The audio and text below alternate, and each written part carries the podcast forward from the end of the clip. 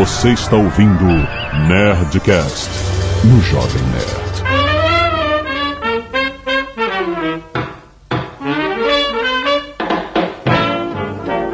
Landa, landa, landa, nerds! Aqui é Alexandre Antônio e Jovem Nerd Salada não leva nada. Aqui é o André Souza e, de acordo com a ciência, tomar café faz mal, mas comer cérebro faz bem. Aqui é o Atila e eu não consegui abrir mão do sorvete. Aqui é a Paloma e na casa do Atila não tem refrigerante. Aqui é o Zagal. Caraca, só de sacanagem. E eu tô me arrependendo amargamente de ter marcado esse programa. Muito bem, nerds! Nós estamos com o nosso time de ciência e bem-vinda Paloma, mais uma integrante do time de ciência, olha que legal, para falar sobre alimentos, Azagal. A gente fala sobre a indústria dos alimentos, sobre o que faz bem, o que faz... É praticamente um, né, uma... Tudo um- faz bem. Tudo faz bem? Tudo faz bem Faz até mal ser- são as pessoas. Vamos entender qual é a relação do alimento com o corpo humano, né? O que, que acontece dentro da gente e com suas comidas malignas Não tem comida maligna. que nos aflige todo dia. Sobre a ótica científica, é claro. Depois dos e-mails. Canelada.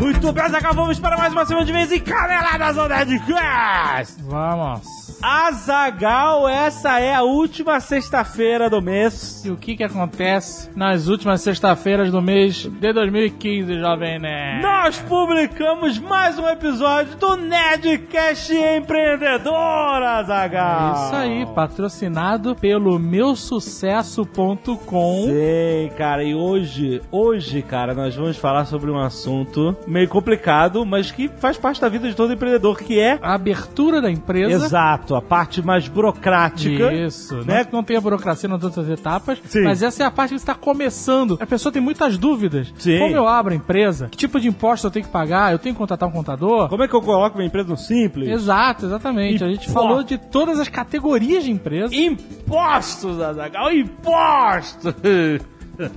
Foda, cara. Falamos disso, mas ficou um papo muito legal. Eu curti pra caramba essa gravação. Cara, é, é realmente um papo muito importante pra você que ainda tem pouco contato com o mundo das empresas. E por isso, Azagal, nós também recomendamos, patrocinador dessa série, o meusucesso.com, que é a escola de insight em negócios, Azagal. Lembrando, Flávio Augusto sempre falou: não adianta você ter a boa ideia, você ter o bom sócio se você não está capacitado. A melhor forma de estar capacitado, como eles criaram nesse curso, é você estudar cases de sucesso. Exato, a melhor maneira de aprender é vendo outros exemplos, né? E agora o site vai oferecer a live class da Sofia Esteves Azagal, Quem é a Sofia Esteve, que é a fundadora da DMRH e da CIA de Talentos Azagal, que é referência mundial no recrutamento, seleção e desenvolvimento de jovens profissionais. Excelente, eles vão fazer o estudo de caso, vão ter live classes. É, cara, é muito maneiro. Vale a pena se inscrever, não só pra você acompanhar essa live class, mas pra você ter acesso a todo o material que eles já publicaram no site. É muito engrandecedor, cara. Vai lá no meu sucesso.com pra você saber mais. Vale a pena, cara. E hoje é dia de Nós Netcast, não esqueça. Sim, claro. Não tá- esqueça. Tá publicado já, tá na sua timeline Já aí, está cara. publicado antes desse programa. Ah, muito bom.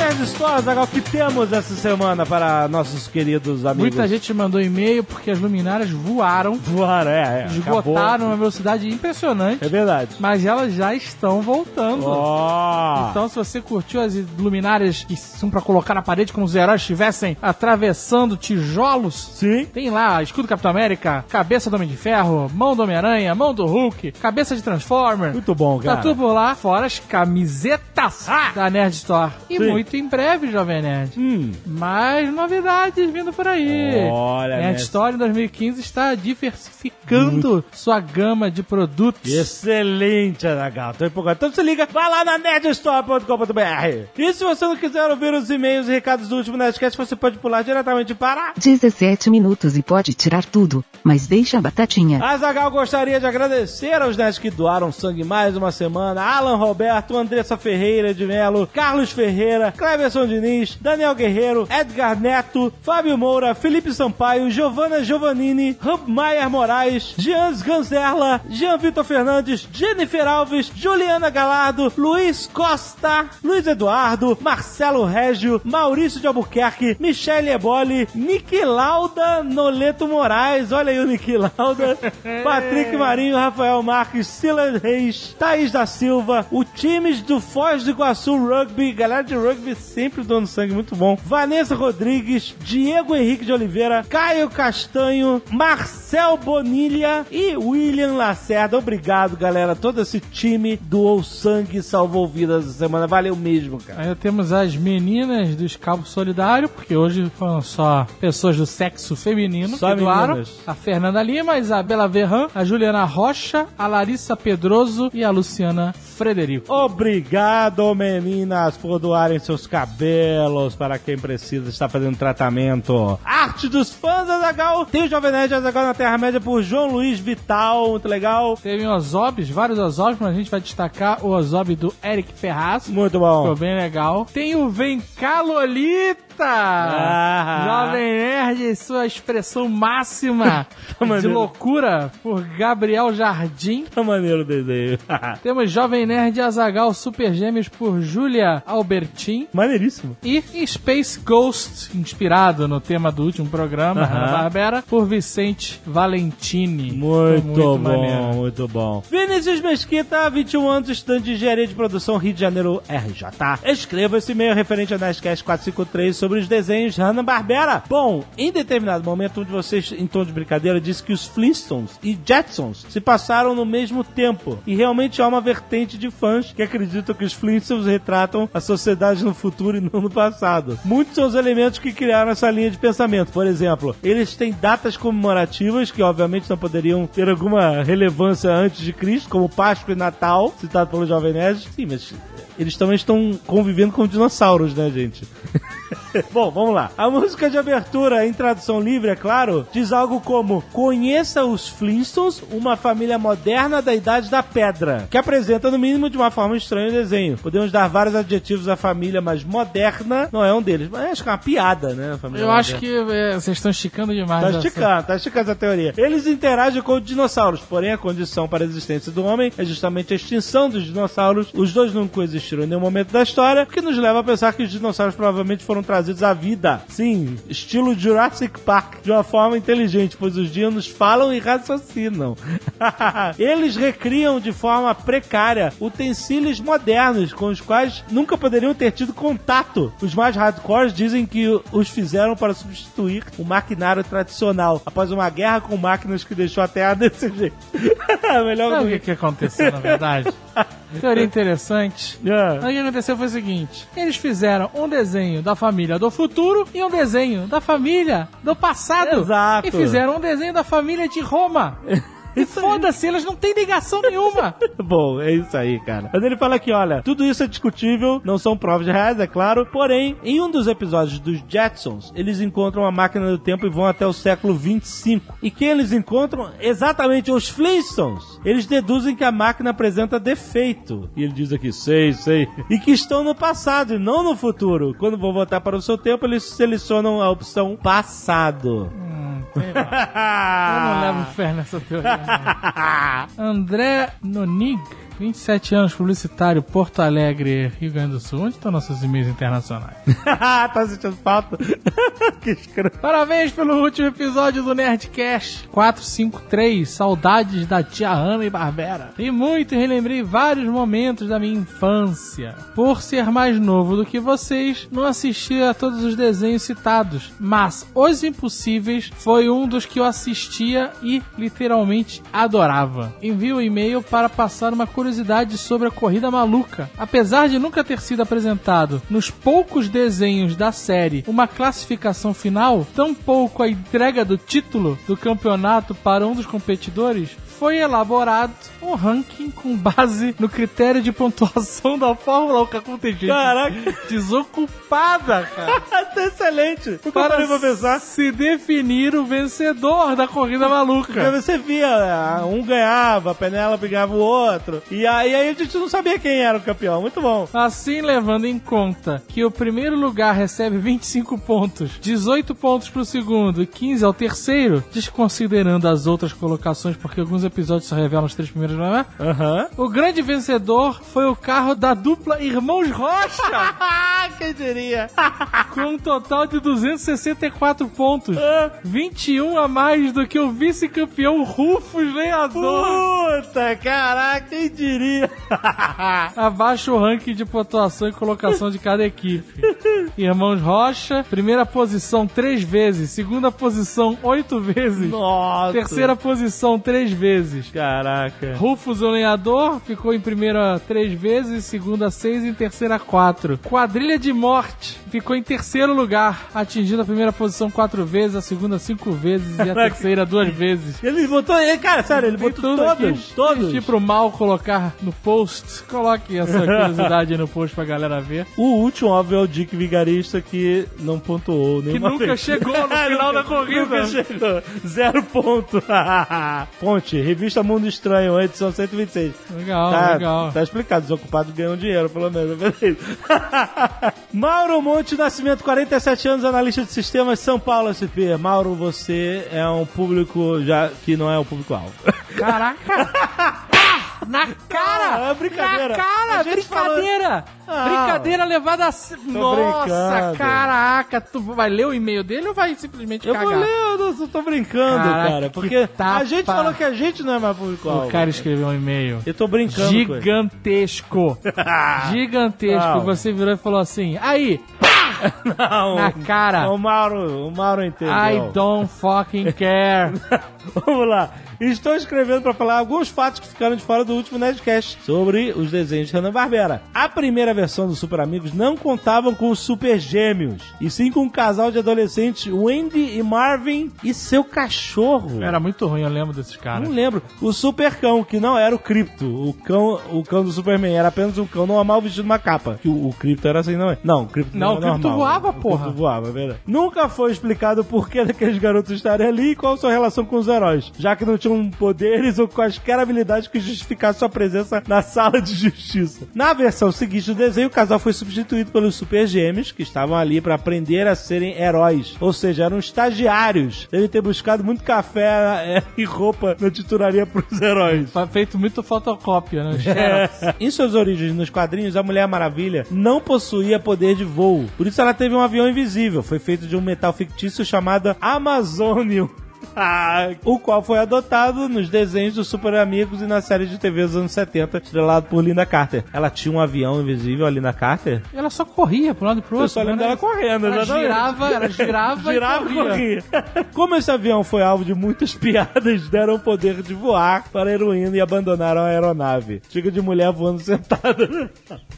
Além da esquadrilha Abutre, havia outro spin-off da Corrida Maluca. Eram Os Apuros de Penélope, Ah, era um spin-off, não acredito. que contava com a história da Penélope Charmosa sendo perseguida pelo Tião Gavião. Isso. Na verdade, seu tutor, Sylvester Soluço, e os irmãos Bacalhau. Para tentar salvá-la, estavam seus heróis da quadrilha de morte. Tentar não, eles sempre salvavam. Sempre salvava a Penélope. né? A respeito da discussão sobre o porquê dos Jetsons morarem num prédio muito acima da superfície, talvez a resposta esteja no episódio De Volta para o Presente de Harvey, o Advogado. Esse episódio é muito bom, citado pelo Jovem Nerd. Em que os Jetsons voltam no tempo do fantástico distante ano de 2002. Corte para Harvey olhando para o seu calendário onde aparecia 2004. Aí, aí que eu me confundi. E no começo da história, o nível da água está subindo devido ao aquecimento global, alcançando os prédios e permitindo a invasão dos mutantes. Olha aí. Então é isso. Waterworld. Waterworld, caraca! Lá em cima estavam os Jetsons. Muito bom. Caralho. Drup não foi uma criação de Hanna-Barbera. Seu criador foi o genial Tex Avery. A confusão se deve porque tanto Tom e Jerry quanto o Droopy foram inicialmente produzidos pelo mesmo produtor Fred Quimby para a MGM. Outro motivo para esse engano é que o Droopy aparece às vezes nos desenhos da dupla. Finalmente, respondendo a pergunta do Johnny Keynes no início do Nerdcast, por que não aparece nenhum personagem da Hanna-Barbera em Uma Cilada para Roger Rabbit? É simples. Steven Spielberg não conseguiu liberar a tempo os direitos de Tom Jerry para a produção do filme. Nenhum outro personagem da Hanna-Barbera se encaixaria na história passada em 1947. O segundo desenho da dupla foi Jambo e Ruivão, que é de 1957.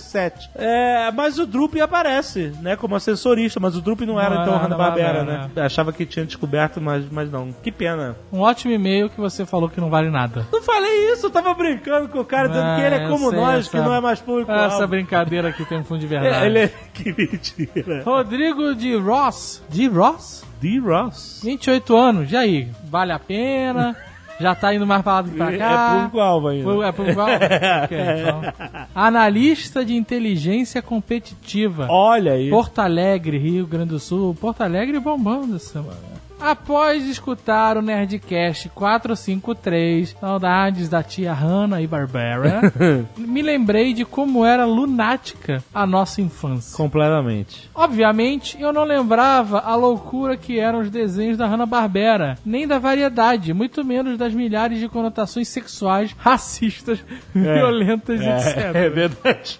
Machistas, sei lá. Exato. O mundo de Hanna-Barbera era amplo e cheio de loucuras, mas trago cinco curiosidades que poucos sabem. Não era só da Hanna-Barbera não, hein? Não, era um É, mundo, o de antigamente geral era era assim. assim. Basicamente assim. E aí o Mal botou só três curiosidades? Trago cinco curiosidades, três. é isso? Eu não sei, só tem três aqui. Será que tem curiosidade duplas? eu não Vamos sei. Bem, Josie e as Gatinhas, ou Josie and the Pussycats, era uma banda que existia de verdade. Ó, Nos anos 70, a banda chegou a lançar um disco que teve algum sucesso nas paradas do rádio. Segue a capa do CD. olha aí, Josie and the Pussycats. É possível. Pussycats. Mas não é possível. Será que a banda veio depois? Ou o desenho foi da banda, uma jogada de marketing da banda? I don't care. I don't care! Jane Jetson engravidou ainda adolescente. Que isso? A personagem tinha apenas 33 anos na série, Ah. mas com uma filha de 16, Ah. fazendo com que tivesse apenas 17 quando engravidou. Caraca, de onde veio essa informação que ela tinha 33 anos? Deve ter em algum lugar. Terceira das cinco Terceira Curiosidades? Terceira e última das cinco. Jack Nixon quase virou cartunista da Hanna-Barbera. Caraca. Depois de verem sketches do jovem Nixon, a dupla chegou a oferecer trabalho para o futuro ator, mas esse recusou por achar que seu futuro era mesmo atuar. E tem duas outras curiosidades Que nunca saberemos. devem ser explosivas, Nunca saberemos. mas que o Mal Roboto deixou de fora. Então, é isso. Obrigado.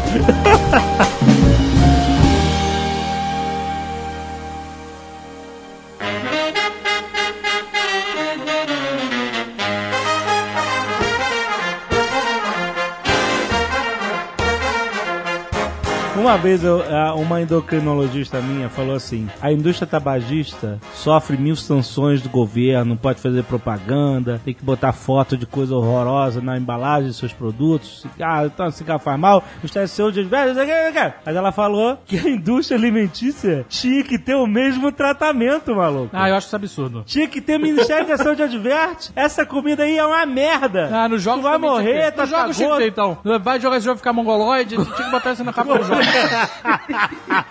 Vai ficar um sociopata, botar o cara de força. Que porra é ela essa? falou que os males da indústria alimentícia chegam a ser, às vezes, piores até do que a da indústria tabagista. Exatamente. Que disse a Exato. minha endocrinologista. A estratégia de marketing e desenvolvimento de produto das duas é É idêntica. idêntico. é. Como assim? A estratégia é baratear pra você fazer consumir mais. E pra que isso aconteça, você precisa. Eles fazem uma estratégia de marketing ferrada por trás, né? Pra que você consuma cada vez mais. É a mesma estratégia, exatamente a mesma. Pra desenvolver produto final- e pra propaganda. Eu fico imaginando como é que seria a campanha de marketing, por exemplo, de um McDonald's uma figura de alguém, tipo, super gordo. Por que você tá fazendo isso comigo? O que a gente fala de indústria alimentícia, a gente fala da indú- do alimento industrializado. O alimento processado. Ultraprocessado, ultraprocessado. né? Ultraprocessado. É. Esse é o pior alimento que existe hoje em dia, né? O processado e o outro processado. O que é o alimento ultraprocessado e o que é o alimento processado? Imagina assim, você quer lançar um cigarro novo no mercado. Não, não, não por que você tá falando de cigarro? Pra comparar Deixa Você tá comparando lá, cigarro cara. com comida? O que vocês estão fazendo isso comigo? Não é a mesma coisa, ninguém come tabaco. Você fuma burrito? Então. Você fuma burrito? Vai pro sangue, maluco. Charuto de charuto árabe. Ninguém fuma charuto árabe. O ninguém come o tabaco, mas o efeito do alimento processado ou do tabaco, ele tem o mesmo efeito a longo prazo, né? Ele vai prejudicar a sua saúde depois de muitos anos. Ah, Eles não têm efeito imediato na sua saúde, eles têm um efeito a longo prazo. o que que tanto o tabaco defina quanto o muitos anos? Defina muitos anos. Mas ó, vai lançar uma marca de cigarro. O cigarro não pode fazer propaganda mais. Deixa ele fazer o exemplo dele. Eu tô deixando. Só não vou deixar a galera de hater de comida agora. A- gente vai lançar o cigarro e a bolacha Balboa. Nerdologia, que tal? Cigarro nerdologia, vamos lá. Tá aí. A gente vai lançar o cigarro Nerdologia. Fume e fique mais inteligente. Paranana, pam, pam, param. A musiquinha. Já temos o branding do cigarro que pessoas inteligentes fumam ele. É. Agora a gente precisa desenvolver o cigarro. A gente precisa ver um jeito de melhorar a absorção de nicotina das pessoas quando elas fumam, pro cigarro viciar bem, só que essa nicotina não acusar no teste do Ministério da Saúde. Como é que é? Olha que legal que Você tem que falam. viciar o cara sem o Ministério da Saúde descobrir que você tá viciando o cara. Ah, Exato. olha Então, mas, de novo, você tá falando de cigarro. Vamos lá, vamos Calma, lá. Zagal. Fala Cê- de comida, cara. Calma. Você tem Cigarro a- já não máquinas- pode, já tem a foto do pé leproso, já tem, Cérebro, cérebro do Ó. Atlas só funciona na analogia. tem um cartaz de cigarro que tem uma menina no ombro do cara, num festival de rock, toda felizona. Aí do lado tem um pé leproso, eu sempre fico imaginando que é o pé da menina. e eu fico, cara, como ela foi num festival de rock com esse pé? É por isso que ela tá encostada no cara, ela foi de cavalinho. É, mas é.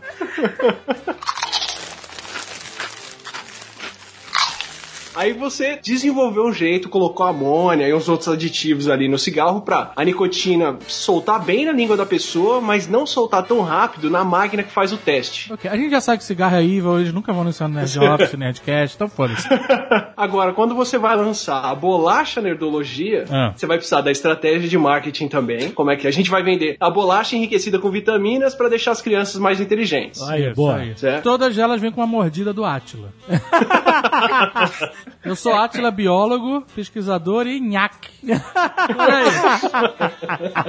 Agora a gente precisa conseguir fazer a mesma coisa que o pessoal do cigarro faz. Você precisa ir lá na lojinha que fica do lado da escola, convencer o cara a botar o pacote do- da bolachinha nerdologia no caixa, na altura do olho da criança, pra quando a mãe tá passando com a criança ali, a criança pedir pra mãe comprar. Conseguir os pontos de venda que estão ali perto de colégio ou na saída do supermercado, coisa assim, do mesmo jeito que o pessoal precisa fazer com cigarro, e investir em propaganda infantil um pouco antes do vídeo que a Gisele vai ver, pra desde pequena ela já ficar acostumada com a música do Nerdologia e com a bolacha. Vai, e ó. depois ela vai querer. Olha aí que maldade.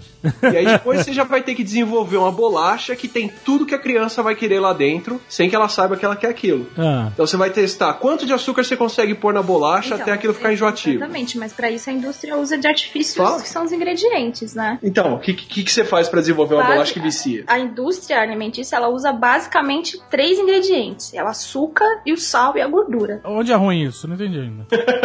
O ruim disso, em termos nutricionais, não tem valor nenhum, né? Eu quero saber o seguinte: o ser humano precisa de energia e açúcar não é energia? Precisa, mas a energia não necessariamente ela precisa vir do açúcar refinado. Metabolicamente falando, o corpo humano ele não precisa de um açúcar refinado que a gente consome hoje em dia. A fonte de açúcar ela pode vir de outros lugares, né? Você pode vir de uma fruta, você pode vir de um grão, que é o que a gente chama, né? De, a partir desses alimentos, a gente nós digerimos e a gente transforma em glicose, que é basicamente a nossa principal fonte de energia. O alimento processado tem essa glicose disponível muito fácil e a gente não precisa dela tão disponível fácil assim. A indústria usa do artifício do açúcar porque ele tem efeito no cérebro de, de dependência. Isso já é estudado. Quem trabalha com neurociência, quem trabalha com psicologia sabe que o açúcar ele é considerado hoje como se fosse uma droga. Você consegue, você Na fica verdade, o dependente do efeito- açúcar. O efeito é o efeito mesmo, é no mesmo no lugar, cérebro, né? Exatamente. O efeito que você tem no cérebro de quando você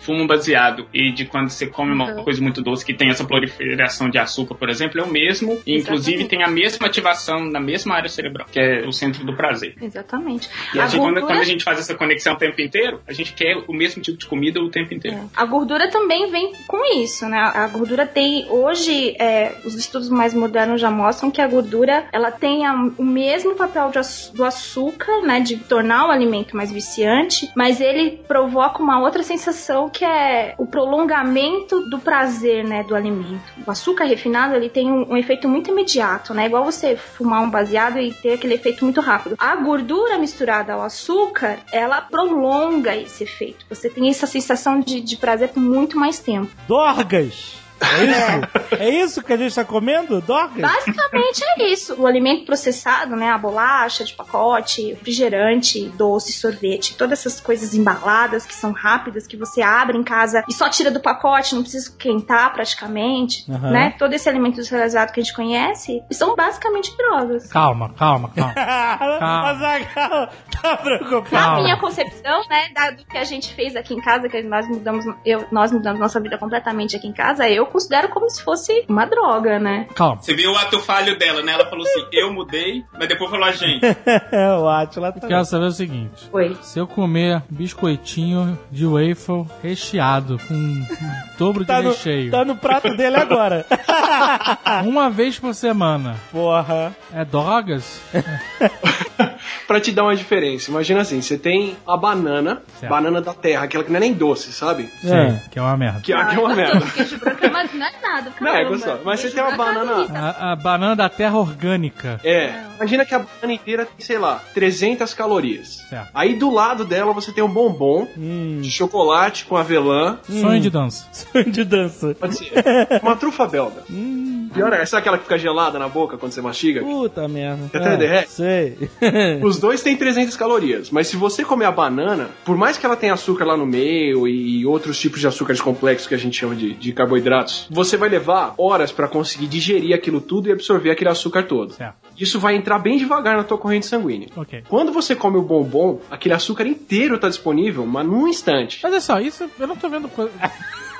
Você tá ajudando o corpo a fazer as coisas mais rápido. É, não, escuta até o final. O problema é que quando o corpo faz isso muito rápido, tem uma consequência fisiológica muito ruim a longo prazo, né? É o pico de insulina. é O grande corpo- problema de você comer açúcar na hora, por exemplo, você botar uma colher de açúcar na sua boca, né? Uma colher de sopa de açúcar na sua boca. Ah, isso eu não faço. Todo alimento que a gente come, a gente tem uma, uma regulação hormonal por trás, né? Nada é à toa no nosso corpo. O nosso corpo é mais inteligente do que o nosso cérebro, pra falar a verdade. Então, qualquer comida que você ingere, você tem uma regulação hormonal por trás. O problema é que esses hormônios trabalham de uma forma muito específica, né? Uns são liberados mais devagar, outros são liberados muito rápido, tudo depende da necessidade fisiológica do momento. O problema é que quando você come açúcar puro, né, a glicose pura, ela entra no seu sangue de uma maneira tão rápida que você libera os seus hormônios de uma maneira tão rápida, aquilo dá um pico hormonal no seu sangue muito grande, e isso a longo prazo, ao longo de mais ou menos 30 anos, acaba com as suas glândulas, né? Então, o que a gente chama de pico de insulina, né? Depois tem muita gente que fica idoso e tem uma certa obesidade, fica resistente à insulina. Consequentemente, ele fica diabético. Isso acontece porque você passou a vida inteira comendo esse açúcar muito refinado e sempre te deu pico de insulina e você faz com que o seu corpo fique insensível à insulina. Aham, descaralha tudo. E não só isso, a questão do seu corpo processar esse açúcar muito rápido, igual o Atila falou, faz com que o seu cérebro perceba que você ainda tá com fome, você ainda não, tá, não foi saciado. Que faz com que você queira comer mais ainda. Ou seja, você comer uma banana e ter esse efeito do processamento desse açúcar por mais tempo, faz com que você fique mais tempo sem ter que comer aquela banana de novo. Mas você comendo chocolate, seu cérebro vai falar, opa, você comeu, mas eu ainda tô com fome. E ele vai querer que você coma mais e mais e mais e mais. Aí entra a questão do excesso. Você vai ter um excesso de açúcar no seu corpo e o seu cérebro vai continuar percebendo que você ainda precisa de mais. E aí você pensa, pô, eu não como uma colher de açúcar, mas uma lata de refrigerante tem três colheres de açúcar. Não! Uma latinha de refrigerante tem 11 colheres de açúcar, não é? Mas agora tá extre- extremamente arrependido de ter tido a ideia de gravar esse Nerdcast. Não, mas até onde eu tinha entendido era sobre ingredientes, não sobre saúde, que era um outro Nerdcast que eu acho que Não, mas, mas tem a ver, cara.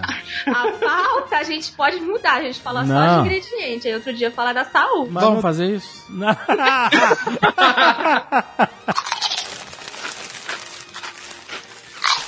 Por que o nosso cérebro ama tanto gordura e açúcar? Por quê? Por que é tão bom? gordura e açúcar são essenciais pra sobreviver. não, É eu isso, quero saber por que, que a gente go- gosta. o urso come que que gordura a e gente- açúcar, e que- tá aí. Por que, que a gente não com- come uma beterraba e tem o mesmo prazer do que a gente tem quando tá comendo um A natureza é chocolate? escrota. Porque a gente não é vegetariano. Tá falando a gente aqui ou, ou biologicamente? Biologicamente, biologicamente. A vaca, ela é vegetariana. Ela vai diferenciar ali um pasto que ela gosta mais ou menos, mas ela não tem que sentir muito mais gosto do que isso. Aham, A gente pode comer qualquer coisa. A gente é onívoro. certo. A gente come carne, come fruta, come raiz, come folha, come o que tiver. Como é que você vai saber o que, que é melhor comer dentre essas opções todas? O corpo tem que avisar pra você o que, que tem de mais nutritivo ali. Ah, o corpo avisa. Ó, come essa parada. Eu vou fazer você gostar disso, é isso? Exatamente. Porque isso é melhor pra você. Na verdade, também é porque tem a ver com a nossa evolução, né? Antigamente, lá na época que nós éramos homens das cavernas, né? A gente tinha muita dificuldade de encontrar comida. E basicamente nós somos onívoros porque nós, na verdade, nós não somos onívoros por causa disso, mas pra que a gente se mantenha, a gente precisa de açúcar o tempo todo. E naquela época a gente não tinha tanto açúcar disponível. O açúcar que a gente tinha era o açúcar que estava na beterraba, que era no açúcar que a gente que encontrava na- nos, nos vegetais, que de vez em quando o ser humano encontrava. A gente nunca teve tanto açúcar. A gente nunca teve tanto açúcar disponível. Puro. O problema foi a industrialização, né? A revolução industrial, que hoje em dia disponibiliza muito açúcar pra gente. E pro cérebro não tem teto. O açúcar é uma fonte de energia. Ah, então nunca vai achar que é demais. Nunca vai achar que é demais. Nunca teve muito. Nós evoluímos pra buscar açúcar. E gordura? É, açúcar Gordura- e gordura. A gordura também é uma outra fonte de energia, mas ela é uma fonte de energia mais lenta. Então, por exemplo, por que, que a gente estoca gordura no corpo? Porque ela é uma fonte de energia. Se, por exemplo, se você passar por um período de fome, Hum. né, que a gente passava antigamente, nós não passamos mais, mas a gordura ela servia como uma fonte de energia. Então, você vai passar 3, 4 dias com fome porque você não encontrou alimento, porque você está passando por um período de seca, por exemplo. A gordura estocada no corpo, ela vem como um substituto dessa energia. O gordo, ele, ele sobreviveria mais tempo sem comida do que o magro? Por causa dessa gordura extra? Ou essa gordura já tá toda estragada também? Não, não. Você consegue metabolizar sim. sim. Se você É, passar por um período o de gordo fome, ele passa por isso. mais tempo. Você vai sobreviver mais. Nós vamos, né? Porque a gente tá É, gordinho. tanto que bicho que hiberna É. engorda antes de hibernar. né? Sim, pra exato. consumir a gordura durante a hibernação. Né? Mas, mas só pra terminar o que a gente tava falando antes, imagina assim, você pega duas frutas. Como é que o corpo te diz que fruta que é melhor pra você? A fruta que tem mais energia disponível, Certo. que é a que tem mais açúcar. A Então a que é mais doce é o que você vai preferir comer. Exatamente. é. Você matou um bicho, você tem todos os órgãos dele disponíveis pra comer. Você não sabe qual órgão que é melhor. Como é que você vai escolher? O corpo vai te dizer qual que é o órgão mais energético, que é o mais gorduroso. Por isso que a gente gosta de picanha, cupim e não de carne magra. Não é porque ela é boa, é porque o nosso corpo diz que é boa porque ela tem mais energia. Porque ela tem mais Exatamente, energia. Exatamente. Teve um estudo recente que mostrou, por exemplo, que quando a gente tem que escolher entre dois tipos de alimentos, por exemplo, o nosso cérebro parece que automaticamente calcula, baseado em experiências passadas, qual que é o alimento que te fornece maior quantidade de energia, ou seja, açúcar, e quantidade de energia que vai ser processada por um tempo maior. A gordura, por exemplo, que é fonte de energia que demora mais tempo para ser processado, por exemplo. E isso é baseado em experiências anteriores. Então, por isso, quando a gente come alguma coisa doce, o nosso cérebro reconhece aquilo como uma fonte de alimento que traz a energia que a gente quer, e quando a gente tem que escolher uma outra coisa que aquele alimento que a gente comeu antes está disponível, a gente vai tender a escolher aquele outro alimento. E fora se- que tem a questão do prazer que ele oferece, não só o prazer da energia que ele te fornece, mas o prazer de sensação boa que aquele alimento te traz, por exemplo. E se você oferecer dois potes do mesmo sorvete pra alguém e falar, olha, esse é sorvete light e esse é extra calórico, É. o cérebro vai dar mais prazer quando a pessoa estiver tomando o extra calórico. Só porque ela pensa que aquilo tem mais caloria. ah, mas ela vai perceber também na textura, etc. Não, mas isso é interessante a resposta que o cérebro te dá é como se ele não estivesse percebendo essa diferença. Ele vai ativar áreas que processam uma maior quantidade de energia, mesmo que não tenha uma quantidade maior de energia naquele alimento. Só pelo fato de você achar que aquilo tem um pouquinho mais de caloria, você vai apreciar aquilo de uma forma diferente. A nossa digestão funciona assim, né? Isso. Se você, antes mesmo de você levar a comida na boca, o seu corpo já começa a funcionar como se ele já estivesse digerindo a comida. Você começa a liberar insulina, você começa a liberar suco gástrico, você saliva, mesmo antes de colocar na boca. O cérebro sabe qual que é a sequência de coisas que tem que acontecer Entendi. quando você leva a comida na boca. Tudo isso porque quem tava lá atrás e preferia comer alface morreu sem energia, enquanto a gente que comia carne gordurosa sobreviveu a um período de fome. Quando você tá na porta da churrascaria, já começou. Isso, exato. Já começou, ele sabe que vem. Teve aí o escândalo, entre aspas, da gordura saturada. Tipo assim, a humanidade descobriu que era uma merda a gordura saturada. Tinha em tudo essa merda. E aí, de repente, veio pra um awareness público: caraca, não come isso. E de repente, toda a indústria alimentícia toda começou a falar: ô, zero gordura saturada aqui. Aí, zero aqui, zero gordura saturada aí. Não sou evil. Eu quero, né, me adequar ao mercado e tal. E aí, por exemplo, eu lembro que o sorvete que eu gostava. Peraí, mas outro dia o nego falou. O quê? Não faz mais mal. Falou que não faz mais mal? Liberaram a gordura saturada. Liberaram? É verdade isso? É saturada de animal. Tem, é, tem a diferença da gordura saturada, Saturada. e da gordura trans. Trans. É isso, gordura trans, isso, gordura Então, trans. a gordura saturada, que o pessoal fica fazendo campanha que ela faz mal, é aquela derivada de gordura animal, certo? Hum. Então é a manteiga, é a gordura de porco, né? Esse tipo de gordura. Na realidade, o grande problema dessas gorduras é que elas têm um alto conteúdo de colesterol, né? Que o colesterol é famoso pela famosa veia entupida. Era assim, todo mundo comendo todo tipo de gordura. A pessoa teve um problema cardíaco, entupiu as artérias, ela teve um infarto, a gente fez uma biópsia da artéria pra ver o que, que acumulou. Pô, acumulou gordura saturada. Então o que depositou na, na, na artéria da pessoa é gordura saturada. Então a gordura saturada na comida é o que faz mal. Ah. Foi essa ligação que fizeram. É. Só que a gordura animal, a gente tem como metabolizar ela, certo? Aham. Nosso fígado tem enzimas específicas que degradam essa gordura animal quando ela entra no nosso corpo. Então, pelo processo de digestão, ela fica disponibilizada no sangue, ela vai pro fígado e lá no fígado a gente tem enzima que degrada o colesterol e essas gorduras saturadas animais. O maior problema, no meu ponto de vista, assim, lógico que tudo é o excesso, né? Se você come na churrascaria todo dia, é óbvio que você vai ter um problema, né? Não só pelo colesterol, mas por outros problemas. Quais? Financeiro, por exemplo. Começa por aí. Mas, no meu ponto de vista, o maior problema é a gordura trans, que é a famosa gordura hidrogenada que a indústria inventou há um tempo atrás, né, há muitos anos atrás, para dar textura no alimento industrializado. Isso. Essa gordura, ela sofre um processo químico, que é uma adição de moléculas de hidrogênio na gordura de planta, que dá uma estrutura química diferente. Pra dar uma liga, é isso? É, dá- Dá- dá- exatamente. Só que essa gordura, a gente não tem enzima que processa ela. Ó. Nosso corpo não tem. Que porra é essa, maluco? O que, que tu tá comendo aí? Pode ser que porra é essa, não.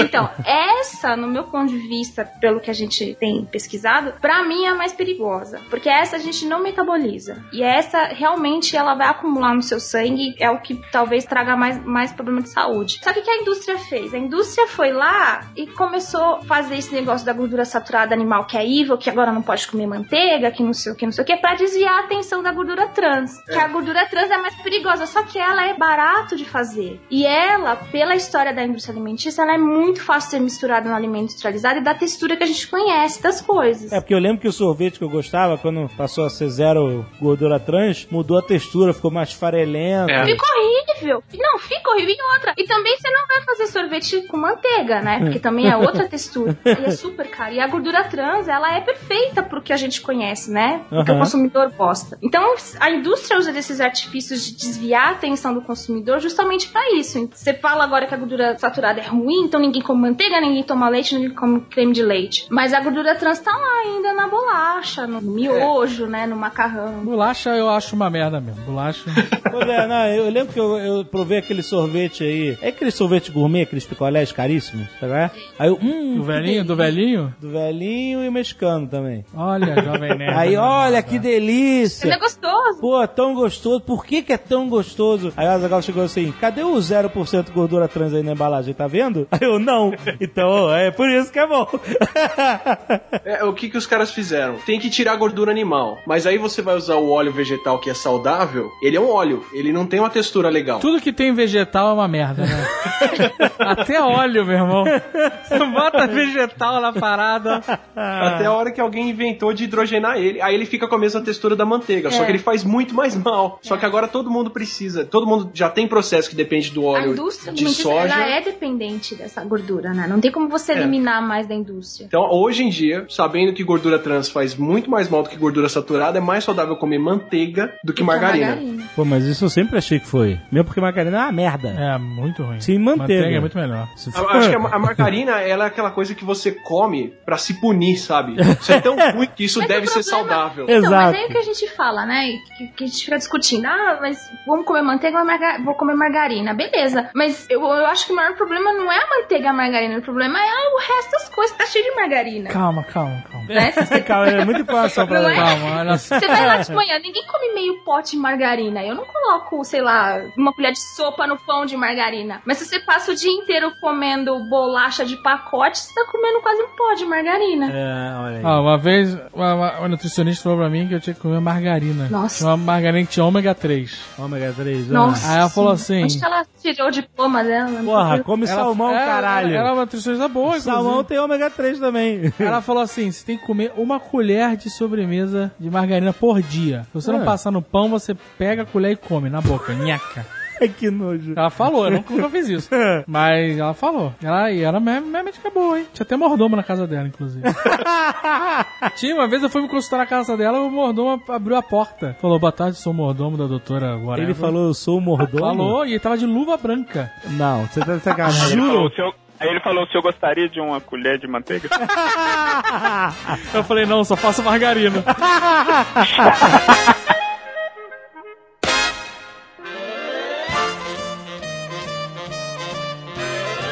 Bom, vamos tentar ajudar as pessoas sem destruir a indústria.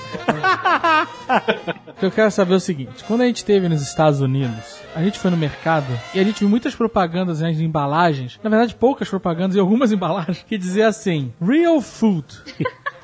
Isso. Agora, assim, a cada 10 embalagens, uma tinha escrito Real, Real Food. food. Nos Estados Unidos, é- Sabe. É, uma tendência. O diferencial. É, né? A diferença ser comida de verdade. E aí tinha lá Real Butter, manteiga de verdade. É. Sabe? E comida de verdade, e sei lá, frango de verdade. Aham. E realmente eles têm muita coisa processada, né? A gente acompanha o, o vlog do Carlinhos Stroll, Realidade Americana.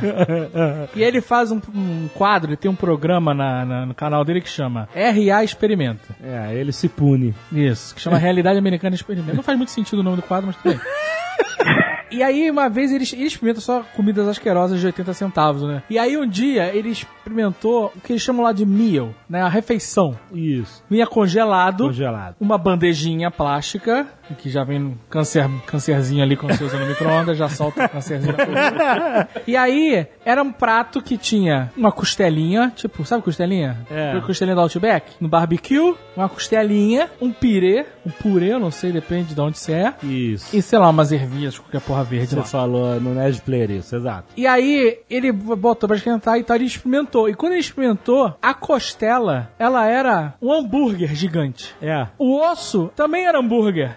Era tinha tudo osso. hambúrguer, sacou? É, Eles pegaram, sei lá, pico de pato, pata de cavalo, não sei o que eles pegaram pra, pra virar 80 centavos, moeram tudo e transformaram em um hambúrguer gigante com barbecue. O purê não era batata, era, sei lá, inhame ou qualquer, ou, sei lá, amido, ou qualquer merda assim. Batata reconstituída, né? É, não sei o que que era. E a ervilha, sabe lá Deus o que é, cocô de rato, não sei. Então, nada disso era o que a embalagem apresentava ser. Tudo bem que a embalagem, em momento nenhum, disse real food. não. Né? Nem, nem poderia. E aí eu tava pensando que outro dia, lá em casa, a gente fez um frango desossado. Eu sempre acreditei que comida desossada era comida onde você removia o osso. Então, sei lá, um frango desossado, eu imaginei que era um frango sem os ossos. Alguém pegou, sei lá, um escravinho e mandou tirar os ossos. Não sei como é que funciona isso. Um robô que tira osso. Mas não, cara, o frango que eu comi lá, onde era coxa, não tinha o osso. Mas eu imaginei, ok, não tem o osso, mas vai ter, né? Um buraco, Buraco. de osso. Que magia será essa que tira os ossos? né? será que eles jogam um ácido? Não sei. E aí o que mais me chocou é quando eu fui comer o peito do frango, eu cortei o peito do frango, que normalmente ele é oco, né? É porque os órgãos estão lá dentro, ou estavam antes dele ser sacrificado por nós. Era um bloco gigante de carne. E não tinha costela. Aí eu fiquei, que porra é essa? Que frango maldito é esse? Como o peito dele virou um bloco de carne gigantesco? Tipo, o peito grudado nas costas. Tudo. É, não, não. Ele era um Parecia um embutido. Sabe né? o, o frango bonitão assim? Só que quando você vai comer o frango, o peito dele não tem carne até as costas. Tem um buraco. Tem um buraco onde fica coração, tripa, sei lá mais o que, né? Os órgãos do, do Os do órgãos, bicho. os famosos órgãos. Esse frango é como se ele fosse um boneco de massa. Ele É. não tinha o espaço pros órgãos, sabe qual é? Só tinha osso na asa. Isso me deixou. Isso parece um mistério da Agatha Christie, cara. É porque você compra comida no peso, né? Então eles tiram esse ossinho e enfia alguma coisa lá nesse meio pra ficar mais pesado. Soca a carne lá dentro. Eu fiquei bolado com isso, porque isso é muito. Não é de Deus, é? E é meio nojento também, né? Era bom, eu não vou negar, que eu comi tudo. não o frango sozinho. Tava boa a comida. Eu comeria de novo, inclusive. Mas eu fiquei bolado com o fato do frango ter virado um bloco gigante de carne. Parece que eles moeram um milhão de frangos e botaram em formas de frango, sabe? Cara, mas você fala não é de Deus, você sabe que peru é uma coisa que não é de Deus. O peru? O turkey. O turkey. É mesmo? Ele, ele não, não existe na natureza. Não existe? Todo peru que a gente come, 98% do peru que é vendido no mundo ou mais, vem de inseminação artificial. Não, calma aí. Quando os colonos americanos chegaram na América e mataram todos os índios, sobraram só os perus. Sim. Como? Os índios faziam isso? Os índios criaram os perus? Os índios americanos? O peru domesticado tinha bem menos peito e carne do que o peru que a gente come hoje. Esse peru que a gente come hoje vem, sei lá, da década de 60, 70. E aí os caras cruzaram o peru pra ter tanta carne que o macho não se aguenta em cima da fêmea. Então ele não cruza naturalmente. Não, é inseminação artificial. Ai, meu Deus do céu. E o Chester, hein? Eu queria saber o Chester. Que é um peito gigante, sem perna e asa. O Chester é um Dalek. Ele é uma massa que fica dentro de um robô. Eu não sei. É, o, o Chester ele é uma galinha exclusiva de uma marca brasileira de carne. É, patenteada. Perdigão. Chester Perdigão West. Isso aí. É, ele- eles cruzaram a galinha desde 80 pra cá e só eles têm, você não pode ver nem ovo dela por aí, que é, uma, uma- é um tipo de galinha exclusivo deles. E eu garanto que pra ter o peito daquele tamanho, ela tem que ser cruzada. Tomo muito leite vaca, né? Cruza com boi, né?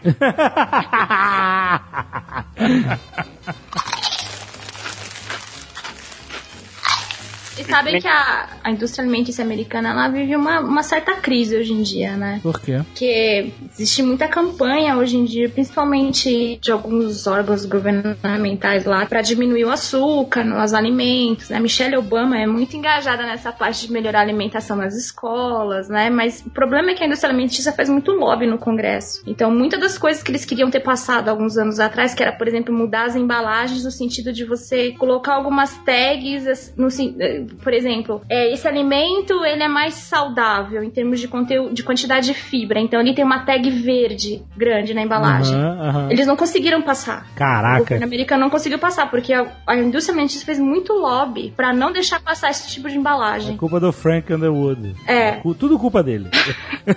Então eles estão vivendo uma certa crise, né? O refrigerante, por exemplo, há- acho que há dois anos atrás, o estado de Nova York agora taxa mais o refrigerante pela quantidade de açúcar. Alguns estados estão tentando abolir o tamanho do- do- dos copos de refrigerante. Que é da- aquele ultra golpe de um É. litro. Estão tentando abolir o tamanho, diminuir o tamanho das porções, né, tal. Então eles vivem uma crise alimentícia hoje em dia. E o que, que a indústria fez, né, de uns anos pra cá, é fazer essas coisas, colocar real food na embalagem, ou como é que é? Saudável, conteúdo, alto conteúdo de fibra. Criado é, sem hormônio. criado sem hormônio, orgânico, né? Então a indústria alimentícia está usando de artifícios de marketing agora para tentar passar esses alimentos para a população. E na realidade, de verdade, de saudável ou de real food, eles não tem nada. Mas pra carne, a gente tá bem no Brasil, cara. É, carne, a gente tá muito bem aqui. é. Não tenha medo de comer a carne brasileira, É. de jeito nenhum. Na verdade, você tá mais seguro aqui comprando carne de certo. frigorífico grande, Do que, que é inspecionado, que é o abatedor é regulado inspecionado, do que comprando em frigorífico local É.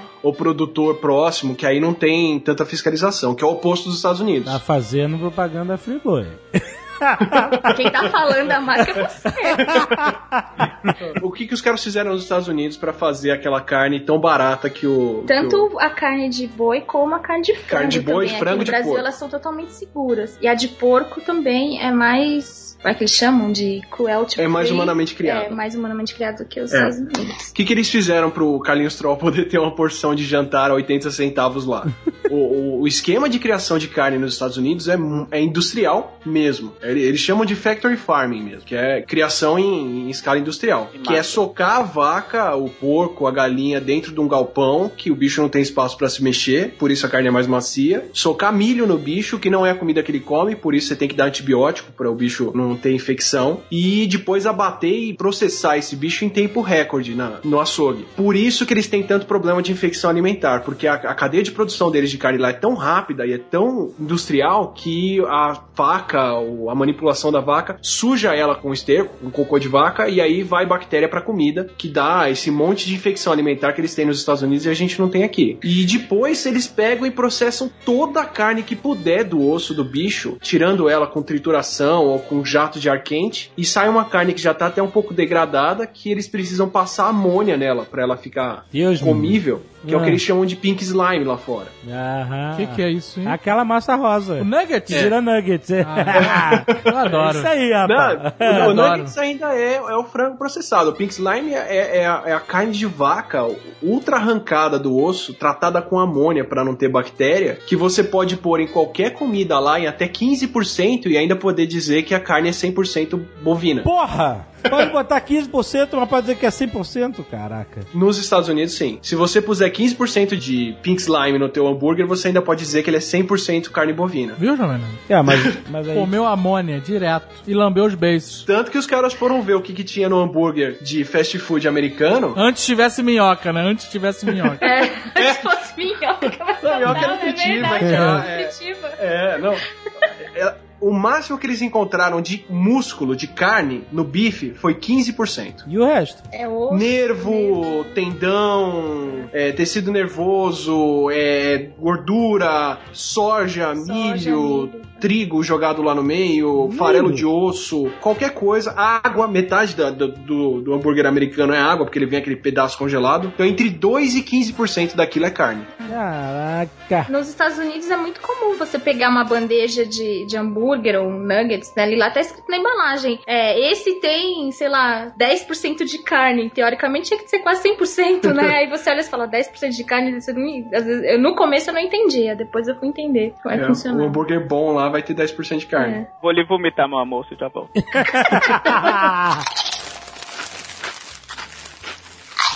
Agora, aqui a coisa é um pouco diferente. Mas é, no Brasil é diferente. Como a gente tem bastante espaço para criar gado, a maior parte do gado brasileiro, 90 e poucos por cento do gado brasileiro, E ainda é criado outro, com, e também tem uma capim. outra coisa que quem é, a gente exporta muito para a Europa e a Europa ela tem uma, uma regulamentação muito forte, É. né? Nada passa para export, ser exportado para lá sem que eles venham aqui inspecionar como que as fábricas trabalham, a higiene, como que o próprio gado é criado. Também tem o fato de onde, para onde a gente exporta, né? Você tá na dúvida se aquilo na comida faz bem ou faz mal? Você vê se é proibido na Europa É, e liberado nos exatamente, Estados Unidos. exatamente. Você quer saber se é bom? Tem um site que é. Tem a outra coisa também que a gente chama de health claim, né? Você dá uma, uma atribuição de. Você diz que a comida faz é, um você- benefício um que ela benefício que a comida te traz, por exemplo. Você quer saber se ela traz mesmo? Tem um site, eu até esqueci o site, mas tem um site da União Europeia que você consegue consegue consultar se eles aceitam o health claim ou não de determinados alimentos. Tipo, chambinho vale por um bifinho. Isso, exatamente.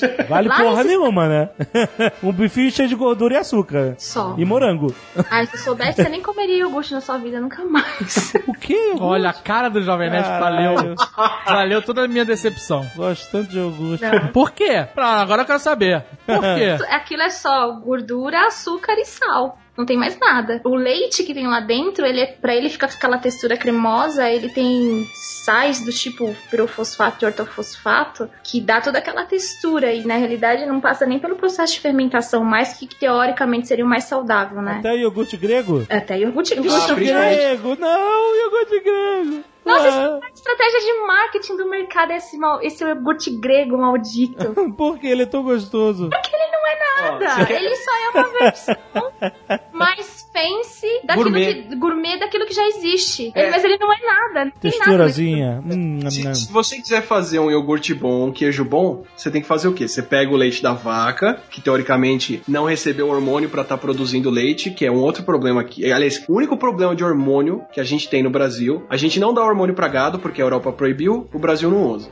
A gente não dá hormônio pro frango porque não adianta. O frango cresce mais rápido do que o hormônio leva pra agir e ficaria caro demais se desse hormônio. A gente não tem esse problema. A gente não dá hormônio pro porco porque a Europa proíbe e o Brasil também não dá. Mas a gente ainda dá hormônio pra vaca fazer leite. Então É. quando você tá tomando leite, você corre o risco de ter hormônio feminino no leite. Qual risco ou vai ter, de qualquer jeito? É, Depende de onde ele vem, mas tem bastante chance de ter. E Ah, depende e da concentração também de hormônio. É, mas isso ajuda a dar espinha, é o que faz as meninas desenvolverem seio mais cedo. Eu tive um problema seríssimo nos Estados Unidos com leite de lá. De ter espinha, Lembra? né, no É, rosto. Encheu meu rosto de espinha nos Estados Unidos. É. É, se você quiser ir no, no, num viés mais radical, tem todo esse negócio de leite de vaca, é pra vaca, não é pra ser humano, e que a gente não deveria comer tanto lá, tanto leite, essas coisas então, né? Como é que você faria o iogurte ou o queijo? Você tem que pegar aquilo lá, jogar o coalho, que é o que vai fazer a gordura e, o- e a proteína do leite Agregar. agregar e, e parar no fundo, e aí você deixa isso fermentar por um tempo, alguns dias, no caso do iogurte, até um ano e meio no caso do queijo. Só que ninguém na indústria quer esperar um ano e meio pro negócio ser feito. Então o que, que eles fazem hoje em dia? Você faz o chamado queijo processado, que não é queijo. Você joga o coalho e joga um monte de Então, sal lá é dentro. deixar claro, quando você fermenta o leite, quando você fermenta o queijo, ele é um produto mais saudável porque a levedura que você usa pra fazer essa fermentação, ela libera um monte de nutriente naquele iogurte, naquele Degrada o queijo, açúcar, né? degrada o açúcar, joga vitamina no meio, né, naquele queijo final, joga vitamina no iogurte. Então é por isso que a gente tem essa, essa coisa de que tomar iogurte e comer queijo é saudável, né? Mas a indústria não faz mais desse jeito, esse que é o problema.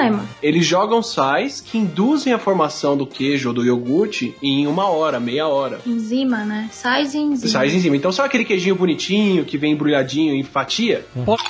Isso. Isso. Na Austrália, ele não pode ser nem chamado de queijo. Ele é chamado de produto lácteo. Eu nunca gostei dessa merda, nunca gostei. Pô, eu gosto de um pouquinho. Porque aquilo lá é leite com É sal. nojento. Putz, cara, não sei. Eu já sei, você vai detonar o requeijão também? Tá nessa também? Aqui É, em casa não, eu coisa. sumi com requeijão. É, por quê? Por quê? Qual o problema do requeijão? O que que você É falar? basicamente um produto lácteo cheio de enzima, sais e sal e amido. É leite com sal e amido. É, não tem nada naquilo. Amido não tem não é legal? nutricional nenhum. Amido, amido é legal. Por que, que amido não é legal? Dá pra andar em cima do amido, inclusive, né? Se você pisar É, rápido. eles jogam, inclusive, pra dar essa consistência. É, exatamente. é só uma é. coisinha. Você pode ver que tem muita embalagem de requeijão hoje em dia que não vem nem escrito requeijão Eu mais. sei, vem eu escrito sei. Produto, produto lácteo. Tive que mudar de marca de requeijão por causa disso. Ai, vai ser a última que você É vai triste. consumir, provavelmente. Então a manteiga, é virar- a manteiga é melhor que o requeijão, assim, no quesito de saúde? É, hoje a gente só come manteiga aqui em casa. E azeite? É melhor que manteiga? O azeite, se você achar um azeite bom hoje em dia, é. Como, como assim, como assim se achar um azeite bom? A gente tá uma merda, cara. A gente tá numa sociedade. Porque o azeite também pra você, você não compra um azeite. Se você comprar um azeite no mercado hoje, por sei lá, 10 reais um litro de, de azeite, você tá comprando óleo de soja só. Não é azeite de verdade. Peraí, qual é o preço aceitável pro azeite bom? Pra falar em marca americana, pra gente não falar de, uma- de nenhuma marca aqui no Brasil. Os caras foram testar os azeites americanos, extra virgem, italiano, espanhol, blá blá, pra ver quais deles eram realmente azeite extra virgem. Passaram, acho que duas de 80 marcas. Uma da Costco, que vende latão, e uma outra marca bem cara lá. O resto, nenhum país dá conta de produzir o azeite que eles vendem. Então, tipo, a, a- a Espanha vende, sei lá, 15 milhões de litros de azeite por dia, só que ela faz 10. A Espanha, a Itália, eles exportam mais azeite do que eles produzem. É. Não tem como você exportar mais do que você produz. Então eles estão comprando óleo, alguma coisa de outro lugar, misturando, misturando. e enfiando na marca falando que é azeite. Eu, eu realmente não sei escolher azeite aqui, É, não, não, a sei gente dizer não achou azeite. que azeite né? que é melhor ou pior ou mais puro, mas 20 reais o litro. Mas olha só, é, assim, É, eu acho que se. Eu, eu, eu, Paloma, não sei. Eu acho que eu compraria numa importadora, né? Mas então, mesmo lá o importado é a mesma merda. É, mas se você pensar em termos de proporção de mistura, vocês vão ter um pouco menos mistura do que aquele da ave lá, né? Da, do- do- da prateleira do, do, do, do mercado, que custa R$ 7,750 ml. e o colheita noturna? É só, é só o turno da noite que tá trabalhando? Na, na fábrica de azeite, de, tirando óleo de motor de carro pra fazer azeite? É, é, é, é, a colheita é só quando não azeite? tem ninguém pra ver. Ah, tem, noturna? tem colheita noturna, tem, Tem. crescido na montanha, Nossa tem o extra virgem, Tem tem, uma o... Zé, a, a embalagem é preta. Tem colheita noturna? Vem é escrito colheita noturna. E qual é a, A parada é que o azeite foi colhido à noite. E aí? Não sei. O azeite não que não se colhe azeite, né? Se colhe azeitona, no caso, Sim, né? é. O cara vai E lá, pega azeitona à noite- noite, faz... E ela não percebe. Ela tá que ela dormindo, colheita. ela não, tá não sofre dormindo. um trauma ao sair da oliveira. Não sei qual é a parada da colheita É? noturna, mas existe é mais caro mesmo. Putz, grila. É, Isso tudo é o que o o Alexandre, é o que o Jovem Nerd falou, cara. A gente começa a ter preferência por uma coisa mais, mais gourmet ou mais cara, e a indústria vai e começa a mascarar os outros produtos pra vender como Eu aquilo. comi a mesma merda, só que com outro nome e metade da, da quantidade, você sabe, né? Colheita noturna é um azeite gourmet safado. Sei lá. eu- É? Caraca, meu irmão, tu acha mesmo que tem alguém no mundo colhendo azeite à noite? Não, gente, olha, não se enganem por preço, nem por palavras na embalagem, por propaganda na televisão. Não se enganem, porque, ai, pra mim é tudo mentira. Ah, eu vou falar, az- azeite, quando o azeite é bom, é perceptível no paladar a diferença de um azeite merda. Mas então, mas você tem que tomar cuidado porque, pelo menos assim, até onde eu, eu sei, dizem que é o, a- o, o azeite bom, né? Aquele extra virgem lá, é um aquele azeite que tem um sabor meio adstringente na boca, né? Que ele desce meio. Ele fica arranhando a Ele garganta arranha a depois. garganta, né? Mas já tem um composto que você consegue colocar no óleo que você consegue dar o mesmo efeito do azeite. Aí é realmente complicado. Porra. Mas pelo que eu tô percebendo aqui, tem que usar uma estratégia diferente do Azagal. Se for bom, é porque é ruim. é o, se for bom, se você gostar, é porque é bom. Aquele É, que- é cheirinho que de nem- azeite e, a- e coisinha, tudo já tem tudo composto que você consegue pôr. É que nem o caviar russo, né? Que todo mundo adorava o caviar russo porque ele era mais suave, mais leve do que o caviar. Quando acabou a União Soviética, descobriram que era proteína de ovo, por isso que era bom. Que ideia de fazer esse Nerdcast.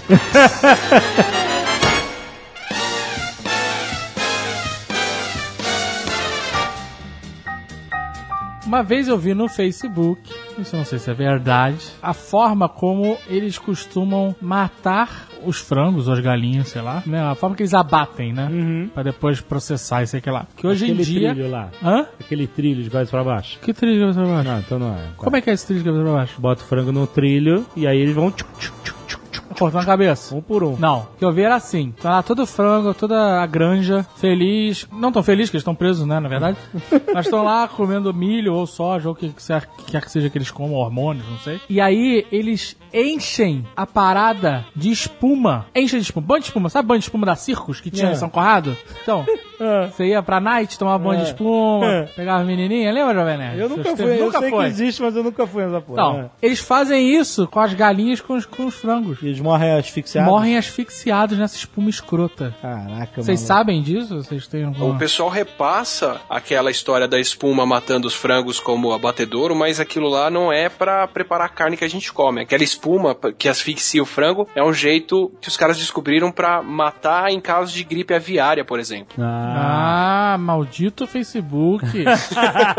Nego passou informação que era maneira de, de abater pra, é, pra, com, pra, pra, consumo. pra consumo. E não é. Não, não, você tem, sei lá, 15 mil frangos num criadouro, tem um caso suspeito de gripe aviária e você não pode entrar e pegar um frango, frango por frango pra abater, você não pode tacar fogo, você não pode fazer nada pra matar os bichos e estressar eles. O jeito que eles desenvolveram que estressa menos os frangos é soltar essa espuma que asfixia o bicho lá dentro. Por isso que se você vê na foto, você vai ver uma galera com máscara e roupa de proteção do lado de fora do, do criadouro. É verdade. É tipo, procedimento de emergência, precisamos sacrificar 50 mil galinhas pra não ter gripe aviária aqui. Aí fazem isso. Maldita internet. É o Facebook que leva a gente a acreditar em coisas que não são verdade.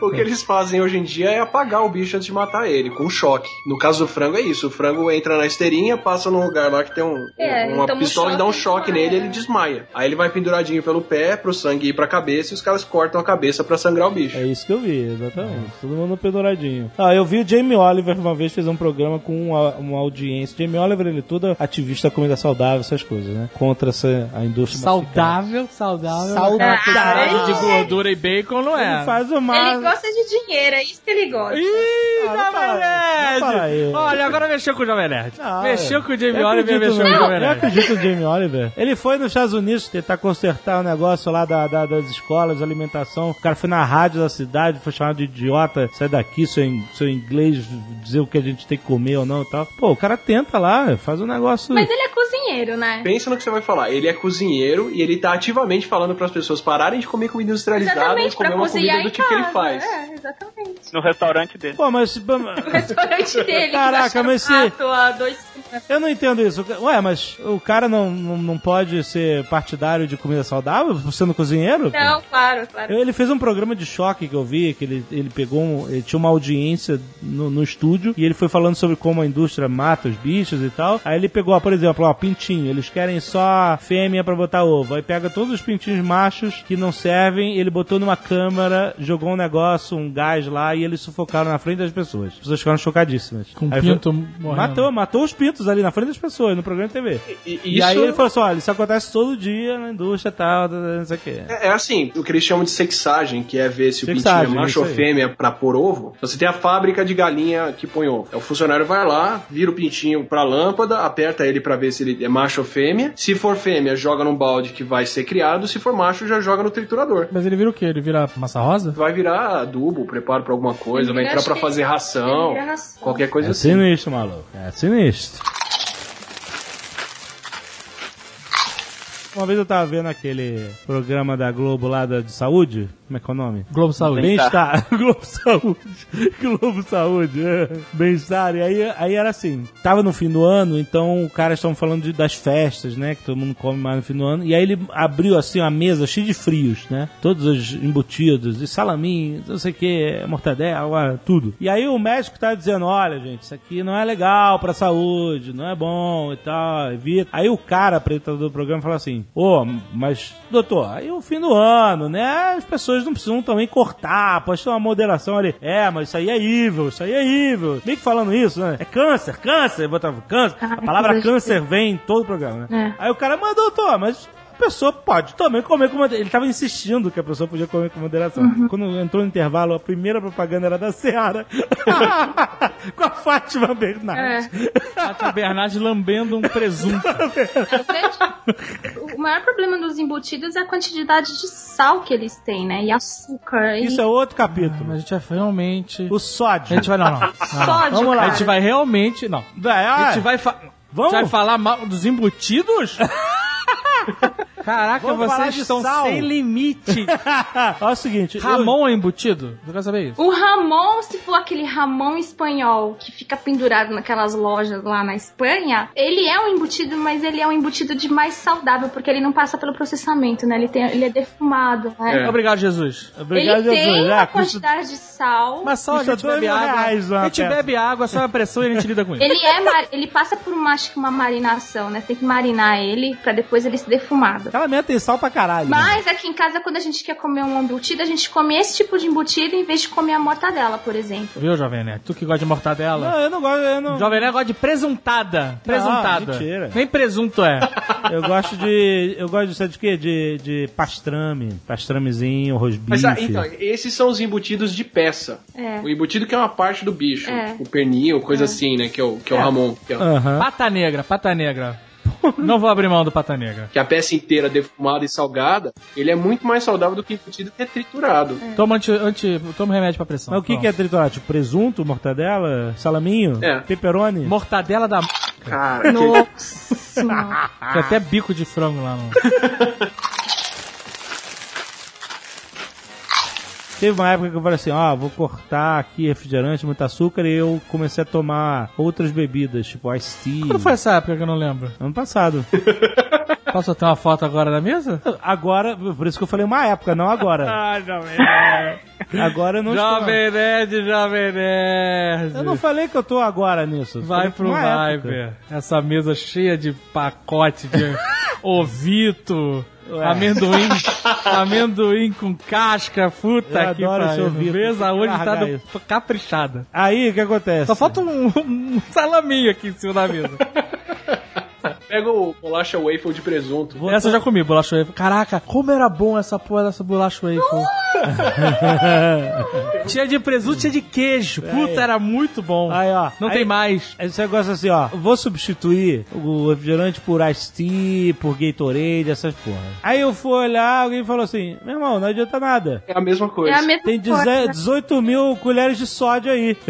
e dá no mesmo no final das contas. É isso? Dá no mesmo? Vocês querem entrar na parte de adoçante? Por favor. Em termos de sódio e açúcar, é a mesma coisa que refrigerante. Não adianta substituir. Não adianta, exato. Tem até água, água mineral que o nego tá falando que tem sódio pra cacete. A base química deles é a mesma. Do refrigerante, desse su- suco de caixinha, chá de caixinha, esses Gatorade da vida, Tangue.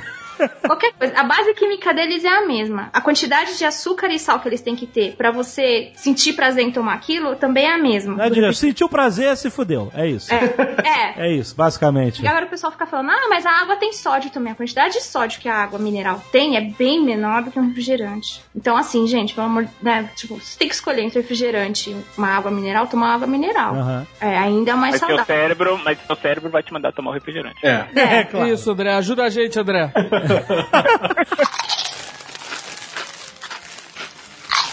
Não adianta a gente pensar que tomar um- uma bebida light ou diet vai fazer qualquer diferença que não faz a menor diferença pro corpo. O, o- o adoçante, ele ajuda a engordar, na verdade, e não emagrecer. É, mas e o zero caloria, essas coisas?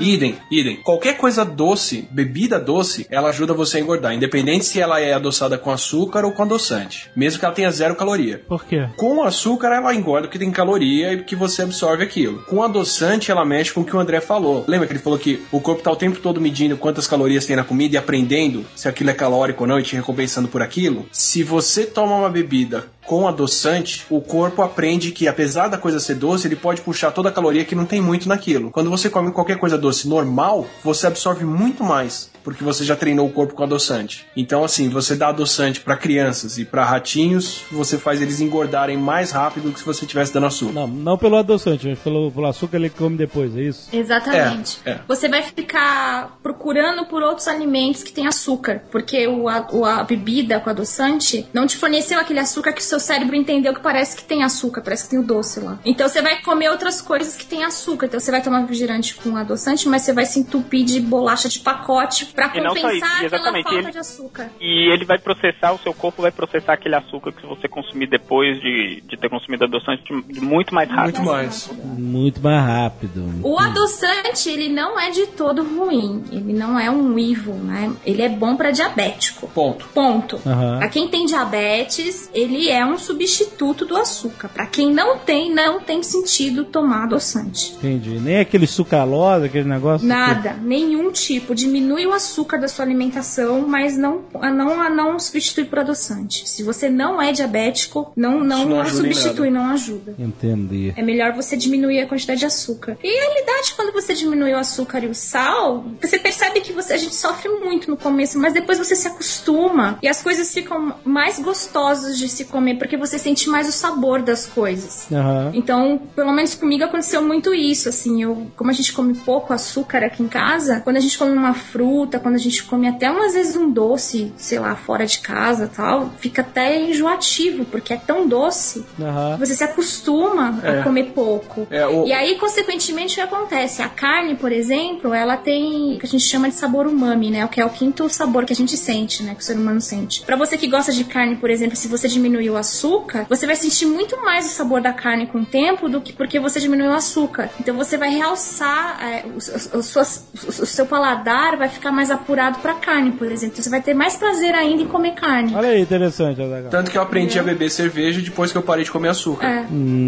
Passei a gostar mais Mas do gosto cerveja- amargo da cerveja. É, por causa que ele tirou o açúcar. É. O André pode falar disso, mas o, o sal e o açúcar, eles têm esse negócio de habituação. Você se acostuma com o mínimo e você passa a sentir aquilo o como sal, se não é, tivesse o gosto. sal, na realidade, você adiciona muito sal nas bebidas, por exemplo, pra você disfarçar sabor. Porque nutricionalmente ele não tem valor nenhum. O que você faz com sal é você disfarçar o sabor metálico dessas bebidas artificiais que, que tem por aí. Às vezes mascara sabor, às vezes é pra mudar a aparência também do. do, do- do Na verdade, o, o- objetivo principal é para mascarar o sabor, para que o seu corpo, o seu organismo reconheça aquilo como uma coisa prazerosa, mesmo que não tenha valor nutritivo nenhum. Nenhum. Então, por exemplo, uma bolacha doce não vai ter valor nutritivo nenhum, mas se ela não tiver valor nutritivo e o seu organismo não reconhecer aquilo como uma coisa prazerosa de comer, você vai comer uma vez e não vai querer comer aquilo nunca mais. Então, eles colocam esses, esses aditivos para que o seu organismo fale o seguinte: opa, esse meu centro do prazer lá no cérebro foi ativado quando eu comi isso aqui. Ou seja, quando eu tiver com fome novamente, eu vou querer comer aquela mesma bolacha, mesmo que o valor nutritivo dela seja completamente zero. Então, es- esses sucos em pó que a gente dilui né, na hora, adicionando água, mesmo esses sucos de, de, de caixinha, os Gatorades da vida, eles têm tanto aditivo químico pra manter tudo isso que o André falou, né, a textura e tal, que no final eles têm um gosto horrível, né, metálico. É, e todos esses compostos que, artificiais químicos que se adicionam no alimento, eles dão um sabor muito metálico no alimento industrializado. Então, o sal, ele vem pra disfarçar tudo isso. Então, você coloca uma grande quantidade de sal para que você, na hora que você coma, as suas papilas gustativas só sintam o sal. E aí, você, é meio que você tá disfarçando o sabor. E aí você né? disfarça o sal tacando açúcar. Aí você disfarça a quantidade de- excessiva Caraca. de sal com o açúcar. Então você vai adicionando um negócio pra disfarçar um negócio, depois vai adicionando outro pra disfarçar outro, depois adicionando outro Exatamente. pra ficar por cima de tudo. A- açúcar é bom porque ele disfarça o sal e ele disfarça a gordura. É. Se você enfia um monte de gordura na comida pra ela ficar mais calórica e dar mais prazer, Ela fica rançosa. ela fica rançosa. Aí Aí, você pra põe você açúcar. disfarçar isso, você taca Só que a gordura dá textura. A gordura mantém o sabor por mais tempo na boca. Prolonga o sabor na boca. Então, se você coloca um, um sabor lá, tipo uma baunilha artificial, quando você mistura ela com a gordura, você mantém aquele cheiro de baunilha, né? Aquele sabor de baunilha por mais tempo na boca. Então, ela, dá, ela, ela- além dela dar textura, ela também tem essa função, né? De manter o sabor ali por mais tempo. E de conservar o chocolate Né? sem estragar. É, conservar o chocolate sem estragar. E o interessante é que e- existe um mecanismo no nosso cérebro, na verdade no cérebro de muitos outros animais também, que é o seguinte: obviamente a gente tem que reconhecer também todo aquele tipo de alimento que não é bom pro nosso organismo, de forma que a gente consiga sobreviver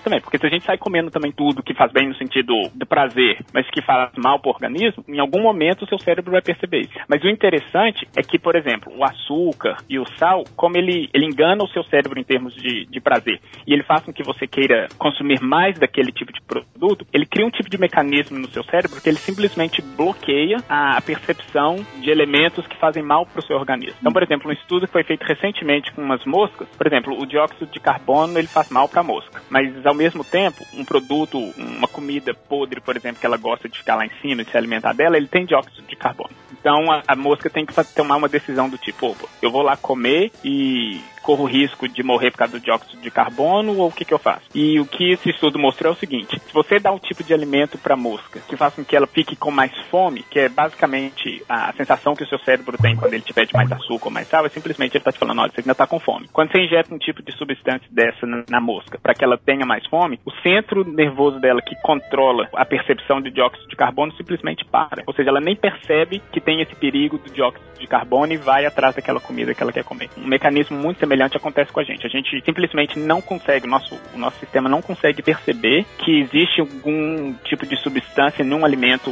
que não tem muito valor nutritivo, justamente porque a- o açúcar, a gordura e essas substâncias que mascaram esse, esse prazer fazem com que a gente não perceba esse perigo, por exemplo. Você quer ver? Você não consegue pegar uma latinha de creme de leite e virar ela de uma vez. É. Sai Olha que tomando eu aquilo. sei de gente que consegue. Porra, não, mas daí é fora do normal. Teu sogro. Não, doce de leite. Não, não, creme de leite. Creme de leite, não é leite condensado, não. Ah, tá. Creme de leite não dá. Creme de leite não vai, mas se você jogar açúcar dentro dele ou, ou- ou leite condensado, você toma uma lata fácil. É o chantilly. Puta, creme de leite com açúcar é bom pra caralho. Não, Morango chantilly com creme e açúcar. Puta, É só jogar o açúcar dentro que você consegue comer ele sem nem pensar. muito bom. é a combinação. E na bebida ainda tem outra coisa que o pessoal põe pra você ficar mais afim de tomar ela, que é a cafeína. As duas bebidas mais consumidas, que é refrigerante de cola e guaraná, tem cafeína.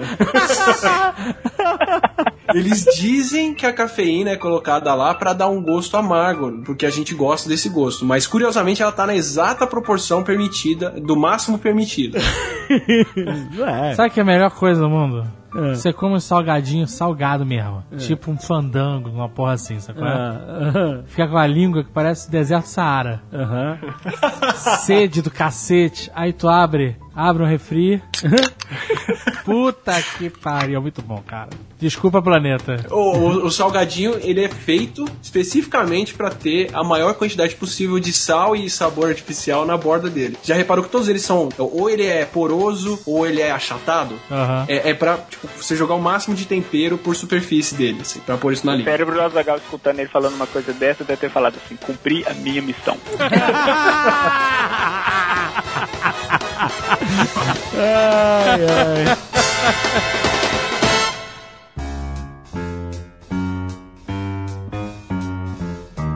A batatinha de pacote, ela tem toda uma engenharia de alimentos por trás, né? Não sei se vocês sabem, já ouviram falar. Teve até um, um que eles chamam de Ig Nobel, né? Que É. Um prêmio Ig Nobel uns anos atrás. Que é assim, um- tinha um psicólogo que trabalhava numa empresa, eu esqueci o nome da empresa agora. Que desenvolve cheiro e sabor, né? que desenvolve a batatinha Lay's, se eu não me engano, nos Estados Unidos. E há muitos anos atrás ele fez um estudo pra saber qual que era a textura que a batatinha tinha que ter pra que as pessoas comessem mais da batata. E ele descobriu, acho que ele fez ressonância magnética na época, tal, cerebral. Na que- batata? De quem come. Ah, de quem tá. come, que quanto mais crocante era a batata, sabe quando você põe a batata na boca e ela faz croque? Aham. Quanto mais crocante era a batata e quanto mais barulho ela fazia, as pessoas que estavam comendo aquela batata que fazia mais barulho, elas tinham uma. uma... Tinha mais prazer. Elas tinham mais prazer porque aparecia na ressonância magnética uma região específica assim, do cérebro acendia no aparelho. Então eles descobriram qual que era a textura exata que a batatinha tinha que ter para que o cara comesse mais daquela batata. Até a embalagem que tem que fazer barulho falou. quando você abre. Até Isso uma- é aquilo que é. a Paloma falou no comecinho, que é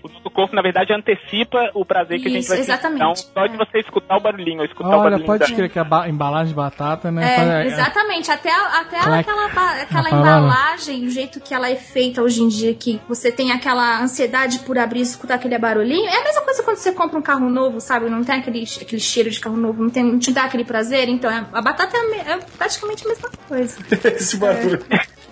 É exatamente Mas aí agora, isso. aquela tem uma, é verdade, porque tem a batata de lata, né? Lata de papel. Ela não é tão... Não faz barulho. Ela é boa, mas ela não faz barulho, ela É. não perde pontos Exatamente. nisso. Tem uma batata que vem, sei lá, em, em um plástico de detergente. Parece, sei lá, parece, parece embalagem de sapólio. Vocês já viram essa? Caralho, eu não tenho vontade, zero de comprar essa porra, cara. Mas eles, eles compensam no tanto de gordura que ela tem. Você já, já pôs fogo numa batata dessa? Talvez a isso seja de plástico, né? Pra gordura não vazar pra fora. Pega uma batata dessa de tubo, acende um isqueiro na ponta dela que você vai ver que ela queima do começo ao fim. Caraca. Vou fazer isso agora. Não! Vai ficar um fedor de... Ela acende, ela vira... um- É igual a vela. É. Tanta gordura que ela tem. Meu Deus. Mas essas batatas, elas não são batatas cortadas naquele formato. É uma massa, não, é isso? A massa, e aí ela passa por um processo de Prensar, né? de prensagem, depois eles cortam naquele formatinho. É, pra caber no tubo bonitinha. Quanto de batata tem nessas batatas? Todas elas.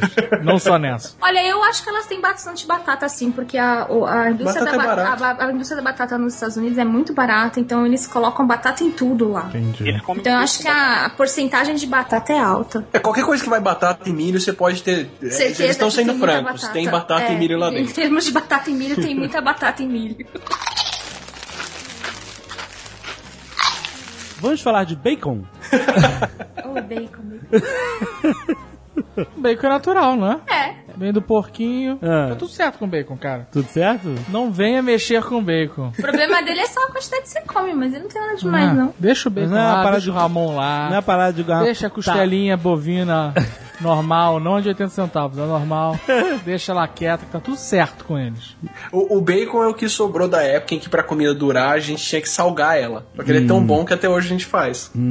Você inventou a geladeira, você não precisa mais salgar a comida pra ela durar, mas o bacon, né? Tem mais casos desse de produtos que a embalagem é feita, o produto é feito. Ah, tem as famosas bala- embalagens de cereal, né? O Guatila já até falou no Nerdologia. Pera aí, tu vai agora nos cereais. É isso? Cereal matinal? tu vai acabar com o meu cereal também? Ai, você... Nossa, eu já vi verdade come tudo. Caraca! Nossa, Cereal matinal, você pode classificar ele como sobremesa. sobremesa. Não! Pelo tanto de açúcar que ele tem. Pela- pelo jeito como ele é preparado, ele pode ser considerado uma sobremesa aquilo lá. Mas eles, Fruit Loops tem poucas calorias. Não preste atenção só nas calorias. O fato de um alimento ter muita caloria não quer dizer que ele seja ruim. Não, ele tem poucas calorias. Quem disse que tem pouca caloria? É, você tem que ver a porção. A Tem essa porção. sacanagem, A né? porção, então. Você tem que ver, porque tem, fazem isso com gordura trans. Você pode falar que não tem gordura trans no seu- na sua comida É. se a quantidade de gordura por porção é menor do que X gramas. Então o que eles fazem com a embalagem é dizer que a porção é o suficiente para só ter aqueles X gramas. Aham, e aí diz que não tem. Ah, a porção é 0,2 gramas de gordura trans por porção, você pode dizer que não tem gordura trans. Ah, então minha porção é meia bolacha. E aí você pode falar que não tem gordura trans na sua comida. Caraca. Você substitui o cereal. Você disse que você gosta tanto de carne? Por que você substitui seu cereal de manhã por um bife? Não, mas que bife. Caraca, eu gostei, hein? Isso, isso é uma atitude fodida agora. Vocês sabem qual que é o, o nosso café da manhã? Ah. Não. É ovo Água. cozido. Não. É ovo cozido. Eu como ovo, eu como queijo branco, eu como mamão, eu como meu pão integral. Bacon. uma marca Bacon. X. Então, Às vezes tranquilo. tem bacon em casa. Aê! Ah, pronto. O mundo Era tá tudo- perdido. Era tudo que eu queria ouvir. Ou a gente só não come bacon todo dia porque é muito difícil de fazer, né? A casa cheira demais. Mas se desse pra fazer aquilo Não vi todo- problemas aí. Não Mas a gente não come embutido de manhã, não toma Mas leite. ovos com bacon tá liberado. Tá. Desde que não seja ovos com bacon nadando na gordura, né? Não pode Tipo, ovo, pode ovo. Não, pode. ovo, que nojo. faz, faz um ovo sequinho, bacon no micro-ondas pra tirar. O que, que você ia falar da, da embalagem do cereal? Ah, você que sabe, né? Que tem a embalagem de cereal que você coloca aqueles bichinhos bonitinhos na embalagem. Só que quando você põe na prateleira, aqueles bichinhos têm os olhos direcionados pra criança, né? Ah, isso eu já vi. Que é pra fazer contato de. Contato visual. Contato visual. Então, contato visual você convence a, a criança a pegar da Não, prateleira. A mesma Não só com coisa. criança, né? você- Funciona aí com Jovem Nerd também. Mesma coisa esses alimentos ditos saudáveis, né? Se você vai na seção de cereal, por exemplo, já que a gente tá falando de cereal, você tem os cereais para as crianças e você tem os cereais para os adultos. Mas basicamente os produtos são os mesmos, né? Em termos de, de, de preparo, aqueles produtos são todos iguais. Só que como você diferencia? Para adulto, o cereal, principalmente para quem você quer que as mulheres comam, né? As mulheres que estão fazendo a dieta saudável, então você coloca Fitness. uma silhueta de mulher, Isso. você coloca healthy na, na- saudável Isso. na embalagem, Isso você aí. diz que tem vitamina, você diz que tem fibra. Pra criança, você põe o bichinho. Que tem que estar olhando pra criança. Que tem que olhar pra criança. E a disposição na prateleira desses produtos também. Os, os pros adultos estão mais altos na prateleira, os pras crianças estão mais baixos. Isso é tudo estratégia de marketing. É, né? Quando a gente for lançar a bolacha nerdologia, a gente tem que ir lá falar com o André pra ele testar todas as embalagens que vão ativar mais o centro de recompensa das crianças. que botar o Atila olhando pra criança. Bota o Atila de bigode com óculos amarelo.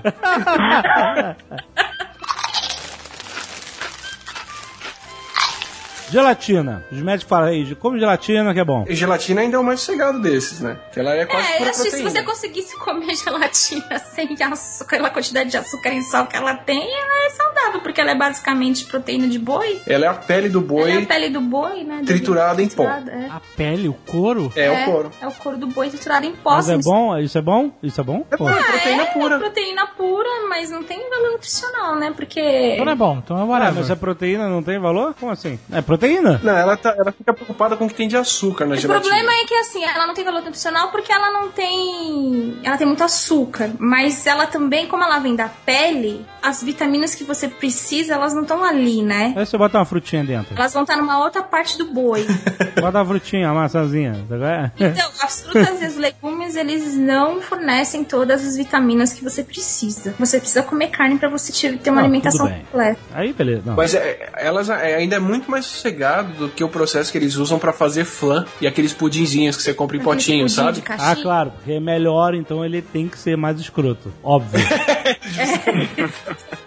Por quê? Qual o problema do flan? O problema que os caras tinham pra fazer aquilo é como é que você vai cozinhar o, o pudim ou o que for pra ele ficar duro no formato do potinho. Ah, Não tem como. uma forma de metal, do formato potinho. Não? Mas aí você não tem como transferir pro potinho de plástico. E você tem, é bem difícil de controlar o cozimento disso no, no- no- na indústria. Não, mas aí por que, que ele apareceu? Esses produtos, eles apareceram na década de 60, quando as mulheres começaram a trabalhar fora, certo? E aí, como essas mulheres começaram a ficar muito ocupadas nos Estados Unidos, a indústria alimentícia começou a desenvolver alimentos que seriam muito rápidos para ela, né? Elas chegassem em casa e preparassem tudo muito rápido para a família e blá blá blá. Esses produtos, tipo flan, esses pudim de caixinha, eles apareceram por causa de uma disputa comercial entre duas marcas nos Estados Unidos, porque teve uma época nos Estados Unidos que teve esse boom de a população não queria mais comer alimento industrializado, na década de 60, só pra você ter uma ideia. E aí, não lembro quem que era, General Mills ou a Kraft, eles não queriam mais desenvolver nada que tivesse base química. E aí uma marca X lá desenvolveu um pudim que eles preparavam em 15 minutos. A dona de casa ela só precisava misturar leite esquentar por dois minutos e ela tinha um pudim pronta para a família. O produto estourou tanto nos Estados Unidos que essa outra marca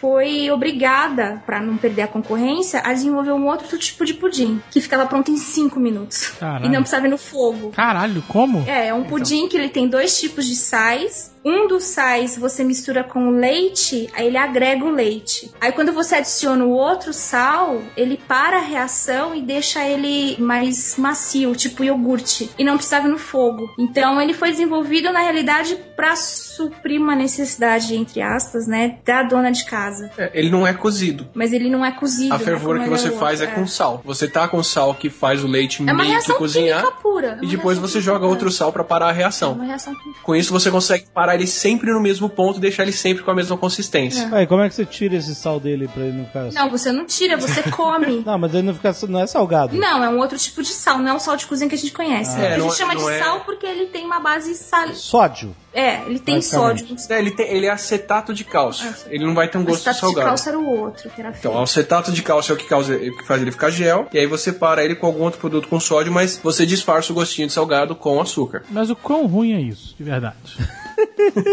não que eu gosto É de nem sódio pra caralho e açúcar, mano. Não, ele é simplesmente é porque ele não é um sódio, ele é um sódio associado com uma molécula química, que não é igual esse sal de cozinha que a gente consome. A- o problema deles é que você tá colocando pra dentro do teu corpo um produto químico. E muitos desses produtos químicos, eles não são utilizados, por exemplo, só na indústria alimentícia. Eles são utilizados, por exemplo, na indústria de produtos de limpeza, uma concentração maior. Então tem muito produto químico que vai na indústria alimentícia, que na realidade você usa para outras coisas, em outros tipos de produtos, que podem ser, por exemplo, produtos de limpeza, e que você está ingerindo, numa concentração, lógico, bem menor, mas você está colocando pra dentro do seu corpo. Então é uma coisa assim, A batata do sapólio que eu falei. batata do sapólio. Não é que todo tipo de sal desse vai fazer mal, não, não é que isso tudo é, é- é problemático, mas você também não tem como pegar uma pessoa e falar, eu vou ficar dando só pudim pra ela por um ano pra ver a diferença que isso faz. O cara do Super Size me fez isso, mais ou menos, né?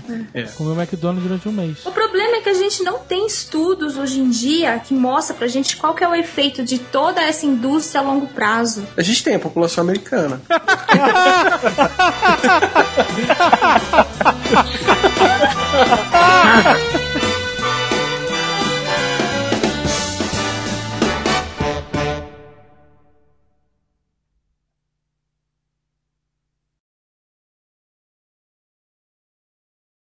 Olha, uma vez...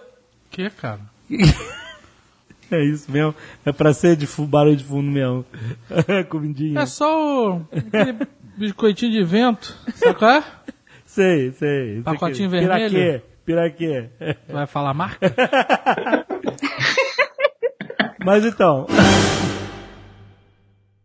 Este Nerdcast foi editado por Radiofobia, podcast e multimídia.